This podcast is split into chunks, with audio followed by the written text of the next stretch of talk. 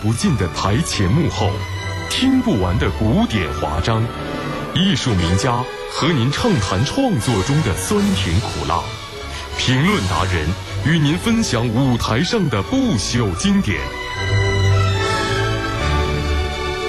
FM 九十七点四，北京音乐广播，国家大剧院，每周日二十一点播出，敬请收听。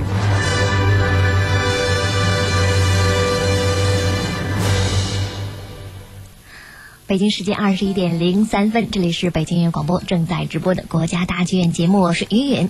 今天呢，要为您介绍一部国家大剧院全新制作的歌剧。这部歌剧呢，很多朋友都不是特别的熟悉，但是它的创作者却是大名鼎鼎的，他就是捷克作曲家德沃夏克的歌剧《水仙女》。今天我们也特别请来了两位在《水仙女》当中担任主角的歌唱家。首先有请周晓云。大家好，上次周小林来还是在演出《山村女教师》的时候，还有《冰山上的来客》哦，已经过去很久了。那这次又是一出大戏，在《水仙女》当中扮演女一号，是卢莎卡，水仙女卢莎卡。嗯，那今天我们的另外一位嘉宾呢，是在《水仙女》当中扮演老水仙的著名歌唱家田浩江先生，有请。大家好，大家好。呃，这位。老水仙指的是水仙女的父亲吗？是，对。哦，田浩江先生还是第一次到我们的国家大剧院节目当中做客。其实呢，您在大剧院制作的很多歌剧当中都演出过，像《图兰朵》、像啊《阿依达》、《骆驼祥子》等等。嗯，那么这次呢，是一个呃。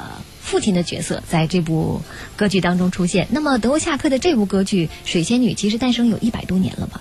对啊，在这个，我想公元的时候是上个世纪初的时候。上个世纪初。对。嗯，那现在它已经是一部在世界各大歌剧院的舞台上是盛演不衰的歌剧佳作了。嗯，但是我是一部经典。对我们国家好像没怎么演过，这是第一次，首次，第一次演。对。哦。田浩江是北京人，是不是？啊，对呀，生在北京，长在北京。是一九八零年在中央音乐学院毕业的，之后就去了美国深造。对呀。嗯，然后呃查了您的资料，是和美国大都会歌剧院签约二十年，今年是呀，正好是二十年。对呀，今年在那里演出了《图兰朵》，所以也正好纪念了我的在大都会歌剧院演出二十年的。这个经历，嗯，已经在世界各地演出了一千四百多场，饰演了五十多个歌剧的角色。那么，在其他的国家的版本当中，您演过呃水仙女吗？水仙没有，这是第一次，也是第一次，对您来说也是第一次，对呀，挑战水仙女。嗯，那么呃，周小林呢？我记得上次你来我们的国家大剧院节目，那时候的身份还是总政歌舞团。是独唱演员，但是这一次呢，您是国家大剧院的驻院女高音歌唱家了。是，去年八月份刚刚办完的。啊 呃，这次是国家大剧院的专职的歌唱家演员。嗯嗯。那么这次的演出的这部德沃夏克的歌剧《水仙女》，可能很多朋友还不是特别的熟悉。它讲的是一个怎样的故事呢？它讲的其实是一个。童话故事《美人鱼》的这样的故事。哦，就是安徒生的童话《海的女儿》，差不多就是根据这个改编的，有一些小的不同。嗯。嗯，很像，很像。嗯，所以我们在舞台上调调度上面也很多都是，要么最开最开始开场的时候，嗯，会有珊瑚，嗯，水仙女是在珊瑚丛。当中一直在所有的调度都在珊瑚里面穿插，她是在湖里湖王的女儿，是湖里就是在珊瑚珊瑚礁，嗯，在这些礁石上面，这些嬉戏呀，跟老水仙的对话，包括跟其余的呃水仙，就是另外的姐妹们的对话，都是在那儿。但是到了后面，如果我们到了平地上，很多的调度都是在地上爬的。哦。为什么呢？他不是后来有腿了吗？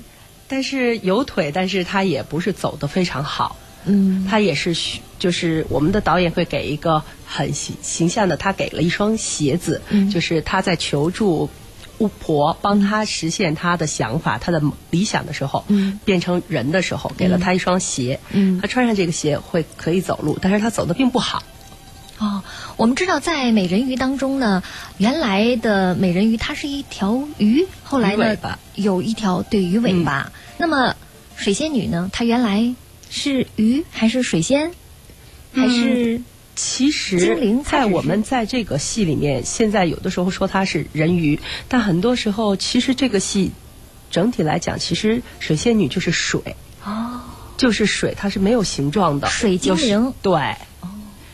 但是在它变成最后的时候，就变成了游魂，又不是水水精灵，又不是人，嗯在中间的。嗯嗯。那么这个故事呢，和呃美人鱼很像，也是是爱上了一位王子人类的王子，然后请求巫婆帮他实现他的变成人间的女子变成人，对，嗯，那么同样也是女巫告诉他，如果王子背叛他，他就会受到诅咒。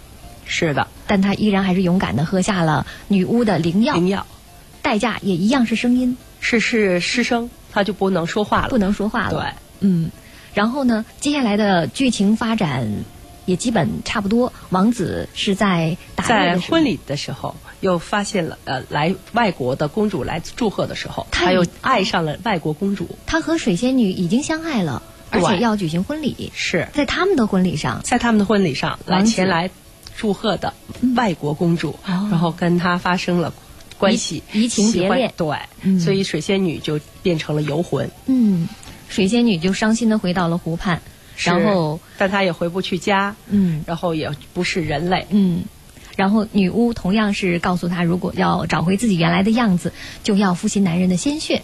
是的，但是，呃，卢莎卡呢，她拒绝杀死王子救自己，于是，但是王子回心转意了，嗯，所以这一点对。和美人鱼的结果是不太一样的。嗯，在美人鱼当中，我们都知道，最后美人鱼变成的是海上的泡沫。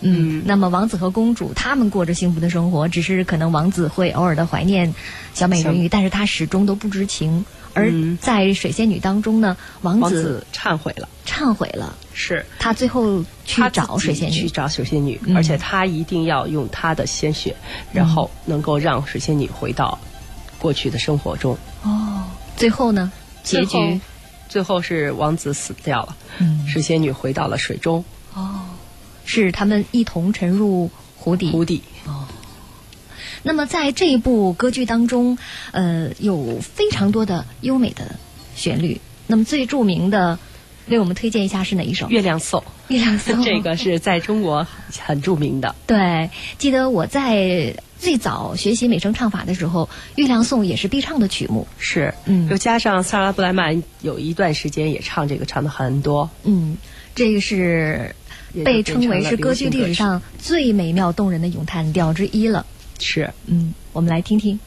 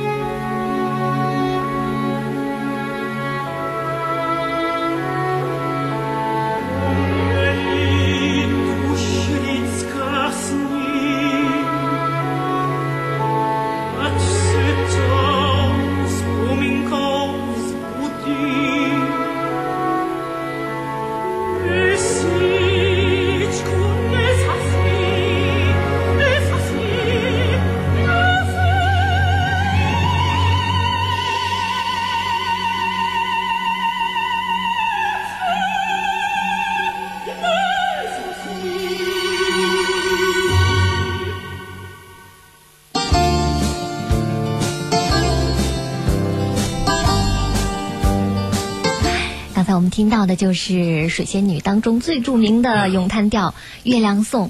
那么这次呢，国家大剧院制作的第一部捷克民族乐派的歌剧《水水仙女》，演出时间呢是在五月十七号到二十二号。这一版大剧院制作的《水仙女》呢，是由世界著名的歌剧导演乌戈德·安娜来担任导演、舞美设计和服装设计的。这位导演可真是全才哈！当然，又是世界著名的这个歌剧导导演又是舞美设计大师，设计、服装设计，还能同时设计服装，对，哇厉害，演他的戏最好的就是他会把演员都打扮的非常漂亮。非常漂亮。那么在这一部当中，呃，两位都是水精灵，会有一种什么样的服装的呈现呢？很飘渺，呃，我们第一幕和第三幕基本上穿的呢，就是它会有一点尾巴，会有一点点像鱼的那种尾巴拖在地上的感觉，但是它是个衣服，但是很透啊，有点透视的感觉。嗯二幕变成人了之后呢，他会用一种就像毛绒玩具的这种料子，但上面全都是亮片，嗯就那种塑料的那种亮片，感觉像鱼鳞装一样的。哦，嗯，那说是呃，田浩江扮演的这个。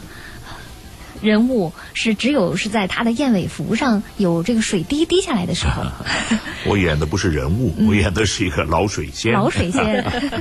第一是水仙，第二老，老。很老，嗯。所以我正好老的，这个正好就符合这个形象，所以他们就让我来演出。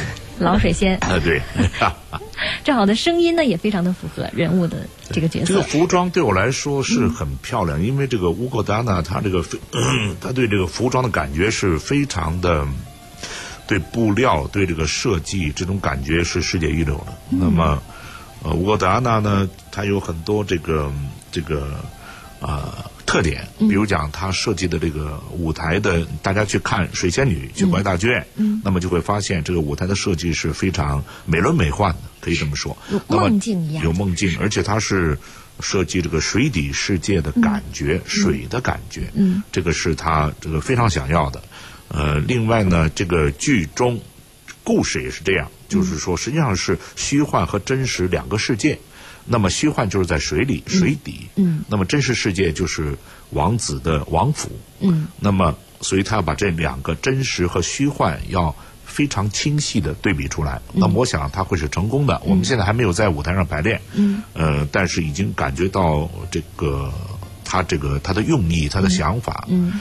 那么胡格达纳呢，这个人呢，就是你会很爱他，你也会很恨他，为因为这个人这个排练起来就完全是个恶魔嘛，疯子，那个是个疯子。那您跟他以前曾经多次合作。我跟作，他这个十六年前在美国华盛顿歌剧院跟他合作一个法国 Massenet 的歌剧，嗯。呃，The Cid 就是翻成将军将军。或者什么。Domingo 是演这个呃第一主角，我是演 Domingo 的父亲。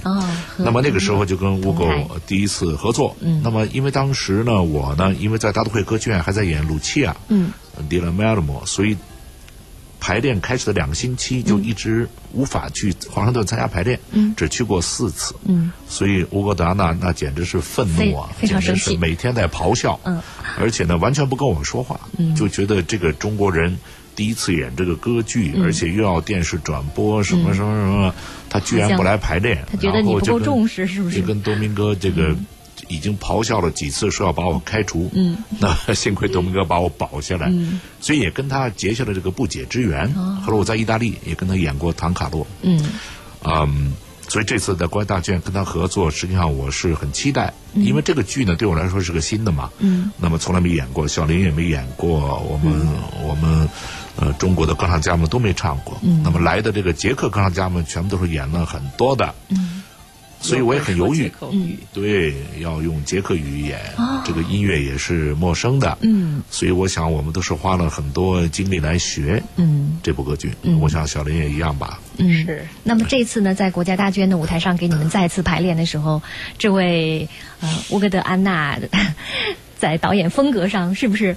他其实风格一直都是这样。我之前演过他的《游吟诗人》，嗯在排练厅里也是，经常他一着急他就会喊，有的时候会把我吓得我不知道我该干做什么，然后下来呢他就会跟跟你去说，他说：“哎，你不要害怕，嗯我就是一时着急，都是为了要帮你。嗯其实他就是这样，就是很可爱。嗯然后呢，在工作的时候，他很极致，要求很极致，你差一点他会。呃，他会有的时候亲力亲为去教你，你可以怎么做。然后有些地方他也希望你能够自己发挥自己的想象力，再把它填充的更好。嗯就是这样的。嗯在这个角色里面，反正我觉得对女高音来讲，呃，是一个挺大的挑战。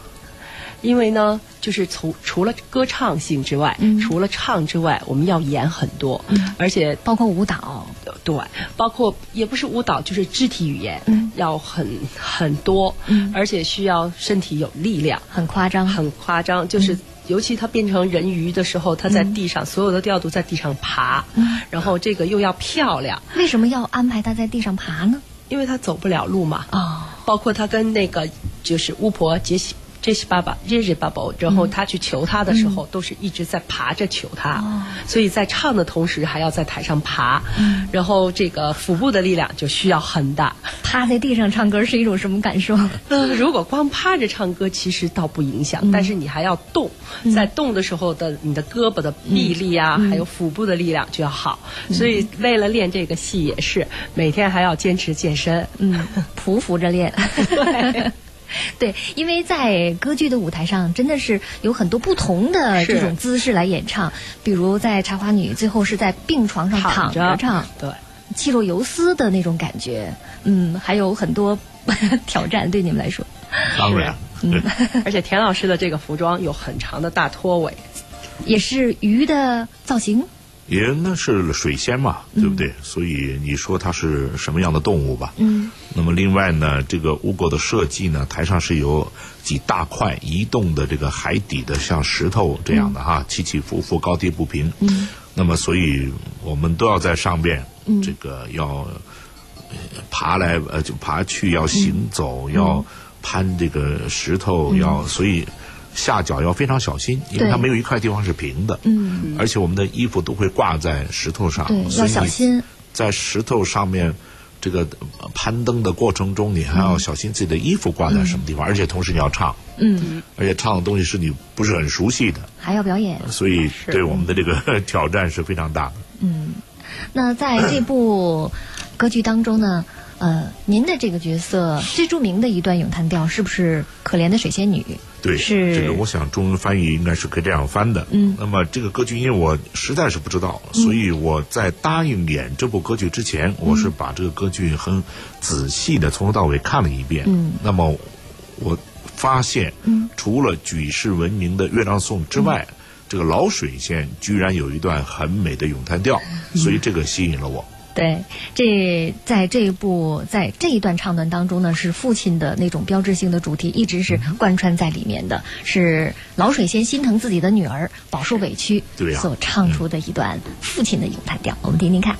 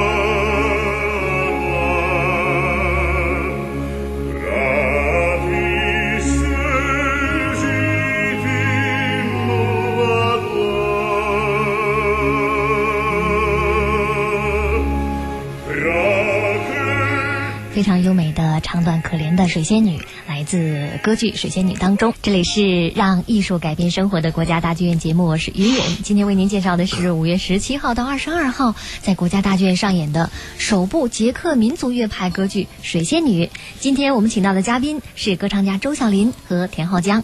这是一部童话歌剧，讲的是一个水仙女的爱情故事，和我们非常熟悉的美人鱼的故事有一点像。那这部歌剧呢是捷克作曲家德沃夏克的作品，演唱的语言呢是是捷克语捷克语原文演唱原文演唱。二位会说捷克语吗？不会，不会。那是怎么完成唱词的呢？完全硬背下来。是。先是我是之前是在语言大学找了一个学捷克语的嗯。孩子，帮我就是把有些东西标记出来，而且我们的 coach 也在谱子上写了国际音标，嗯。然后通过这个，然后再加上我们现在又有从捷克来的老师，然后再教教我们给我们做音乐作业啊，嗯，田浩江也是第一次唱捷克语。第一次唱捷克语，所以我学捷克语是在纽约。这个我学这个谱子的时候，刚开始在纽约找了一个哥伦比亚大学的捷克的女学生。嗯那么我们两个就是一个礼拜会在这个我走一半路，他走一半路，我们就找个咖啡馆，然后在那里约见，然后就在那儿拿着谱子，他就跟我念，我就录下来，然后重复。嗯。所以呢，这个咖啡馆里面呢是非常吵的，嗯。所以我们两个经常要很大的声音在那儿这个讲这些捷克语的这些字，嗯。所以有的时候会很好玩的，旁边人会转过头来看这两个人在干什么，说的是什么？说什么呀？对，因为对于这个歌剧的艺术家来说，可能大多数时候演唱的都是意大利的语言，因为歌剧产生于意大利。呃呃，之后流行于欧洲，所以呢，很多歌剧经典的歌剧语言用的都是意大利语。是此外呢，像德语还有法语的，呃，英语的，还有俄语的，俄罗斯的这种歌剧。嗯，主要是这个是哪个国家的歌剧？是是哪个国家的剧作家创作的？是这样的原因。当然是这样，嗯而且我其实是最期望的就是中国中文嗯可以成为世界歌剧歌剧的语言这。个歌剧界的主要语言之一。我想这个希望是会实现的，现在不是已经有了吗？骆驼祥子是那 不够吗？不够。对啊，嗯，那么呃，您也是之前带着骆驼祥子到了很多国家去演出。呃，不是我带了国家大剧院这个这个带着骆驼祥子带的国家大剧院这个首创的嗯这个国家呃这个支持的，我想这个中国原创歌剧嘛，嗯骆驼祥子去了意大利巡回演出，所以小林是演虎妞嘛，我演这个。刘四爷，嗯。同样演父亲，哈哈，在骆驼祥子演父亲，在水仙女演父亲，嗯。啊，所以这个这个其实很难忘。嗯。这个因为我在意大利这个演过很多很多歌剧，嗯。在不同的城市，那么第一次去是演中国的原创歌剧嗯《骆驼祥子》，那么所以这个对我来说，这个经历是非常难忘的了，很有意义。当然有意义。嗯在歌剧的故乡唱着中文的歌剧，那么当地的意大利人、当地的乐评界他们是怎样？对啊，这个意大利人，你想在都灵第一场演出的时候，我嗯记忆这个非常深刻，因为这个全场观众，嗯，几乎都是意大利人嘛，嗯。而且那种反应是非常热烈的，他们的鼓掌、他们的笑、他们的呃最后的这种欢呼的声音都是很真挚的，嗯因为意大利人他不会做作的嘛，对不对？他喜欢你就是喜欢直来直去这个歌剧，对他不喜欢你就起哄嘛，嗯嗯，他可以往台上扔西红柿嘛，对不对？就是反响很好。啊，对，当然好，当然好。所以我是这样，我是因为这个在国家大剧院是演了很多部歌剧了，嗯呃也演过中国原创歌剧，对不对？这个除了《骆驼祥子》也演过，比如讲这个赵氏孤儿《赵氏孤儿》里面的。所以呢，我是觉得国外大剧院这一点是让我深为这个钦佩，就是说能够推出系列的中国的原创歌剧，嗯而且呢，这个把很多外国最优秀的、最经典的歌剧，呃，推出，嗯而且在中国的首演。嗯，那么你想，包括这个《水仙女》，水仙女就是第一次中国首演，中国演出对，是嗯所以我想，这个将来未来的这个计划肯定一步接一步的会有很多，所以我希望我们的听众朋友们一定要关注国爱大剧院的这个发展的这个信息。嗯，那么有很多好戏，我相信在等着大家去观赏。嗯，那么在这部歌剧当中呢，有很多咏叹调都让人难以忘怀。刚才我们已经听到了最著名的《月亮颂》和呃老水仙的唱段。那么在《水仙女》当中，还有一段男主角的唱段也非常的著名，就是我们耳边听到的这首《神圣的幻象》，听听看。《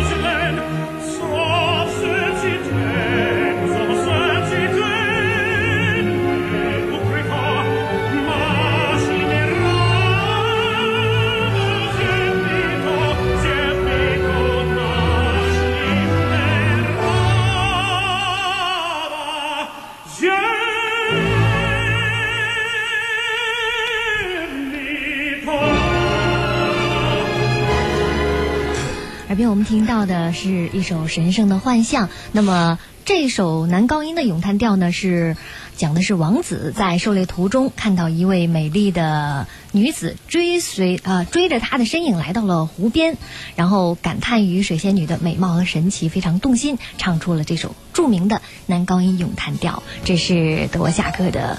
歌剧《水仙女》当中著名的唱段。那说到德沃夏克这个名字呢，大家首先就会想到捷克的民族乐派的作曲家这个称号。他的这部《水仙女》呢，也经常被人们称为是一部民族歌剧。那可能就是因为这个原因，我们大家。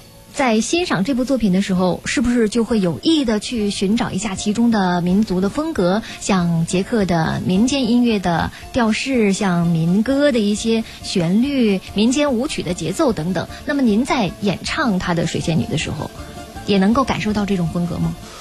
我想是可以的，因为这个德沃夏克，我想大家听到这个名字，一定会想到他最著名的交响乐作品之一，新大陆，自新大陆。对，那么自新大陆里面就有很多这个民族音乐的这个元素在里面。嗯，那么很很简单，就是说民族音乐的元素对我们来说，呃，在中国的原创歌曲中，如果说到中国民族音乐的元素，首先。就是很好听，嗯，很上口，嗯，旋律很美，这个很让你觉得很能够接近他，嗯，觉得很亲切，这种感觉，我认为。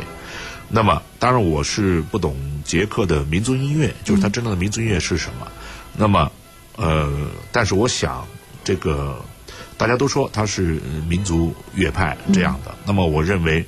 跟德弗夏克的他的经历一定是有关系的。我想他当时一定会受到捷克当时的环境、当时的这个民风、当时的这个一些传统的影响，嗯所以能够写出这样一部歌剧来。他写过很多部歌剧，嗯十来部吧，这样的。水仙女是最著名的一部。水仙女是最著名的，现在一直上演很多的。对。那小林在演唱这部歌剧的时候，是不是也觉得这部歌剧和其他的一些优雅的歌剧相比，它特别的挺大的不同的？是在第一部幕的时候呢，《月亮颂》是最开始的时候在幻想，就是说，呃，如果他这个，就是说他见到王子，对他对月亮诉说，这个王子总去湖边，但是他根本不知道水仙女的存在，所以他对着。月亮去唱了一首充满希望的歌，虽然大家听着旋律非常优美，而且很舒缓，但是其实它是充满了呃一些，整个就是一首充满了希望的一首歌。哪怕他知道我是谁，哪怕我在梦中会就是知道我是谁，哪怕只有那么一小会儿都可以。但是在二幕的时候，他对老水仙在唱，就是说我我不能放弃我现在的状态，我现在又不能回到我的。家又不能回到王子这边，我也不知道我该怎么办。他那个谱子上面呢也会写着，就是 feroce，就是那种非常野性的。所以在用声上面也是，包括三幕的时候，就需要更多的呃戏剧性、戏剧的冲突从声音上。但有些地方，我们的 coach 呢，他是捷克人，他会说有些地方不能唱的太严重，这个就是捷克的。民间音乐，嗯，所以就是越简单越好，就是简单的就是啊，tis me who who 以后可能的嘛，什么这些就是说越简单的把它带过去，带过去就好了，这些不是最重要的部分，嗯，不要有过多的修饰。对，但是它的语言呢，捷克的语言也很有意思，它所有的重音都在第一个音节上，所以我们在唱的时候，很多时候。唱的跟谱子上写的并不是完全一样。这个当时我们一开始在练的时候，我们在听 CD 也是在说，哎，为什么这个人好像这个版本唱的，嗯，这个时值跟谱子不一样？那个人好像跟这个版本也不一样，跟谱子也不一样。其实就是他的语言的。语感、语言的韵律，他把它给加进来，所以包括我们在做音乐作业的时候，很多地方也是这样做的。就说有些地方你必须要把这个语言这些前面唱的短一点，后面稍微长一些啊，去改一点它的节奏。嗯，那么在其实我们在这部歌剧当中呢，也经常会看到一些森林、湖泊。其实这和作曲家德沃夏克他自己的经历也是有很大的关系的。嗯。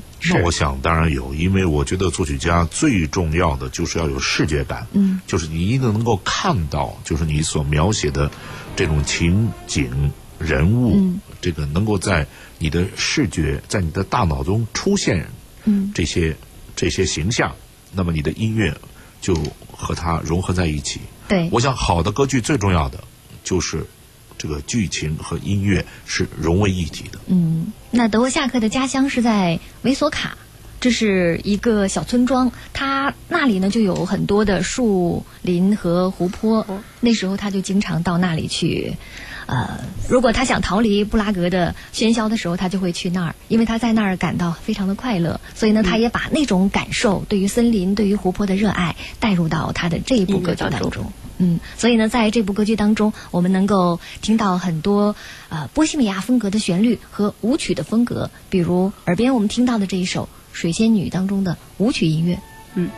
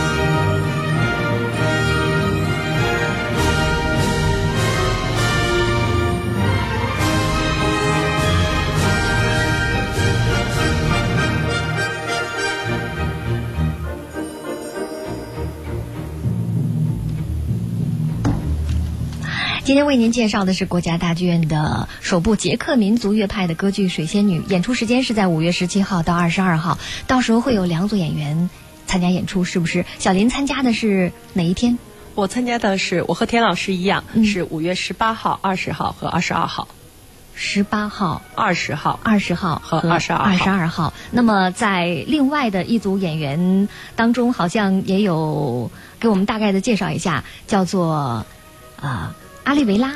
阿利维拉，嗯。我不知道他的全名叫什么，嗯。她是迪塞拜疆的嗯，嗯女高音，她也是演的跟你是一个角色，水一个角色仙女。对，嗯，那么王子这个角色呢，是一位斯洛伐克的男高音歌唱家，是。叫博格尔。Peter 是吧？嗯？Peter，Peter 博格尔对。和埃尔格尔一起来演这个王子的角色。是。嗯，那此外呢，还有大家非常熟悉的，像呃科利娃、饰演外国公主，外国公主，一起来共同演绎这个凄美的爱情故事。那呃，接下来我们要听到的这一段呢，是在《水仙女》当中的中曲的唱段，也是非常著名的一段二重唱。二重唱。是的。是在结尾的部分。是在王子忏悔的那一个时期，然后嗯他们两个人一直在对话，嗯在纠结。水仙女就是不忍心嗯让他为了拯救他吧，嗯去牺牲嗯这样子。嗯，也是非常优美的唱段。嗯，